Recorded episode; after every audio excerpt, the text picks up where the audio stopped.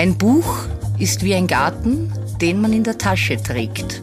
Das Superfly Buch der Woche von Buchhändlerin Anna Jeller. Dieses Buch stillt Sehnsüchte. Wojtek Jaya, Almost, 100 Städte in Wien, erschienen in der Edition Korrespondenzen mit einem Vorwort von Peter Stuiber. Was macht ein Reisender, wenn er nicht reisen kann?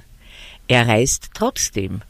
Jaya setzte sich im Corona-Lockdown im Frühjahr 2020 aus Frust auf die Vespa und begann, seine Heimatstadt Wien zu erkunden. Er fuhr in versteckte Gassen, unbekannte Grätzel und fernab liegende Adressen am Rande der Stadt und fand auf diese Weise unzählige Orte, die ihn an fremde Städte und internationale Metropolen erinnerten.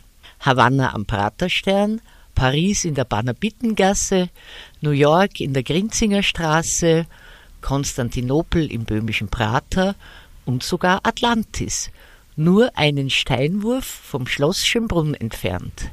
Zum Beweis machte er Schnappschüsse mit dem Smartphone. Die fotografische Erzählung Almost ist Ausdruck von Fernweh und Sehnsucht nach der Fremde. Und es ist die überraschende empirische Erkenntnis, dass dieser Hunger manchmal in einem Radius von zehn Kilometern gestillt werden kann. Es ist mein derzeitiges Lieblings-Wien-Buch, das hören Sie unschwer heraus.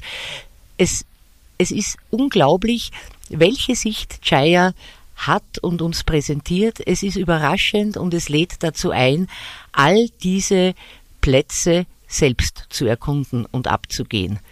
Ein wunderbares Buch.